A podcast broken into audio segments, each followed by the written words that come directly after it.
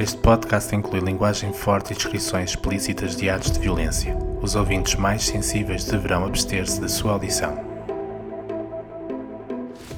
Anteriormente em O Assassino. Quando ele despertou, uma claridade tímida entrava pelas janelas altas da embarcação. Um odor forte, a sangue seco, subiu-lhe pelas narinas, deixando-o a sentir-se enjoado. Focou a visão e os olhos admiraram pela última vez a fita de veludo que atava o cabelo de Matilde. Desesperado, tirou-lhe, guardando-a. De seguida, levantou-se. Às escuras, indefeso, o padre estarreceu. Pesados, os passos de um homem sem vida ecoaram sobre o chão da igreja. Cresciam para ele, um após o outro, cada vez mais fortes, cada vez mais próximos de uma promessa de morte. O jovem sacerdote vira o assassino, sabia como era a sua fisionomia, e o regresso do mercenário só queria dizer uma coisa: resolvera silenciá-lo até ao resto da eternidade. O Assassino, temporada 2, nome de código Leopardo, episódio 2, Em nome de Deus, parte primeira.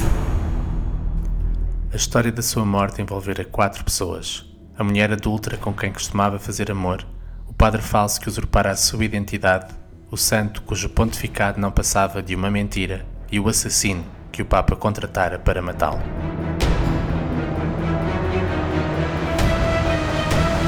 Praça de São Pedro, Cidade do Vaticano.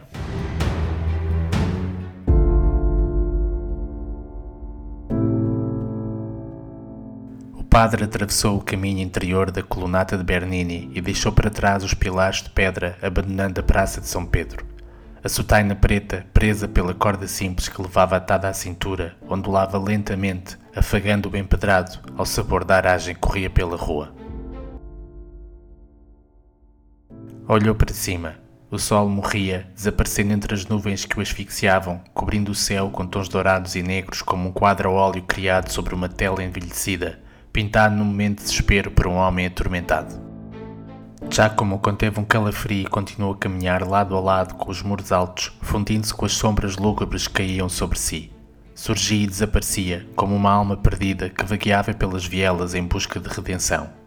Além dele, a rua encontrava-se vazia, o que o fazia sentir-se desconfortável, como se fosse perseguido por um fantasma. A Eucaristia terminara e era tempo de se dedicar à única atividade mundana com a qual sentia prazer, a leitura. Em tempos gerira um abrigo, a forma que encontrara de ajudar os poucos que ainda acreditavam.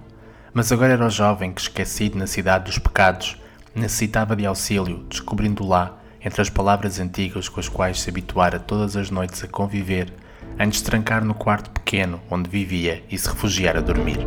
O pároco passou sob um candeeiro alto e entrou num pátio abandonado. Cumprimentou discretamente o guarda suíço que velava pelas portas envidraçadas, decoradas com a tiara papal e as chaves de São Pedro, e entrou no edifício privado ao qual poucos tinham acesso. Apressou os pés ligeiros. O mundo parara com medo de uma doença desconhecida ele era o único que continuava a aventurar-se, encontrando conforto entre o silêncio daquelas estantes velhas e adormecidas. Giacomo entrou na ala Sistina da Biblioteca Apostólica Vaticana e admirou os frescos coloridos que decoravam o átrio, recordando as passagens bíblicas que estudara afincadamente. Sentia-se bem ali dentro, rodeado pelos contos de morte, intriga e vingança que compunham as escrituras. O padre chegou finalmente à sala onde costumava estudar e sentou-se.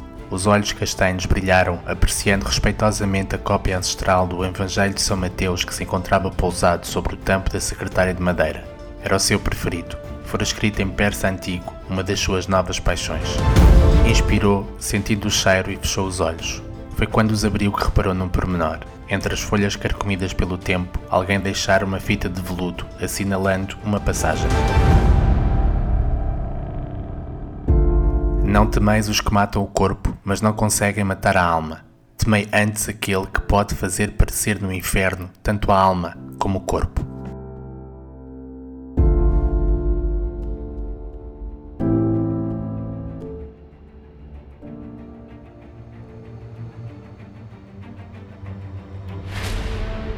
Já como ouviu um ruído e virou-se subitamente, assustado.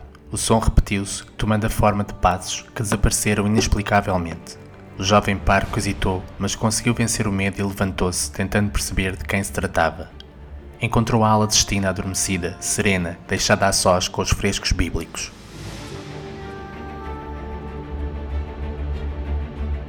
O parco avançou até a entrada, deparando com ela deserta. O guarda desaparecera, deixando desprotegida a porta da biblioteca de Santa Sé. Mas foi quando regressou ao interior que teve a certeza que não se encontrava sozinho.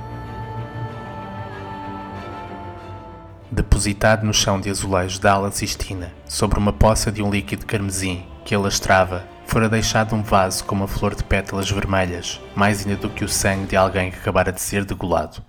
Era um cardeal.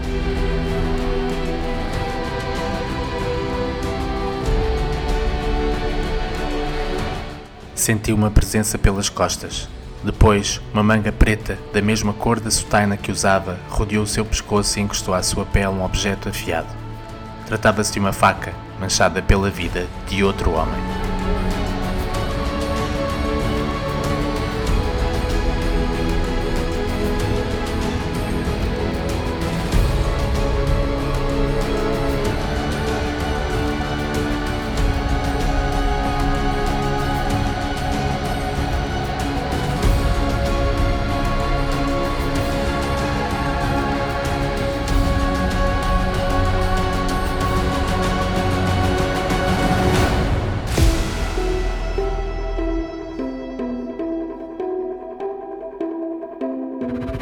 Temporada 2, nome de código Leopardo, de O Assassino, continua de seguida com a segunda parte do episódio Em Nome de Deus, disponível gratuitamente em oassassino.com, Apple Podcasts e Spotify.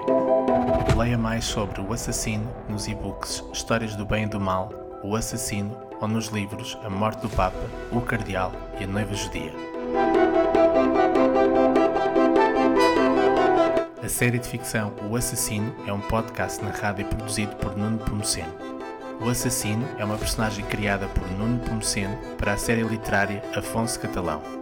Os direitos de reprodução estão reservados por Nuno Pomoceno e Cultura Editora.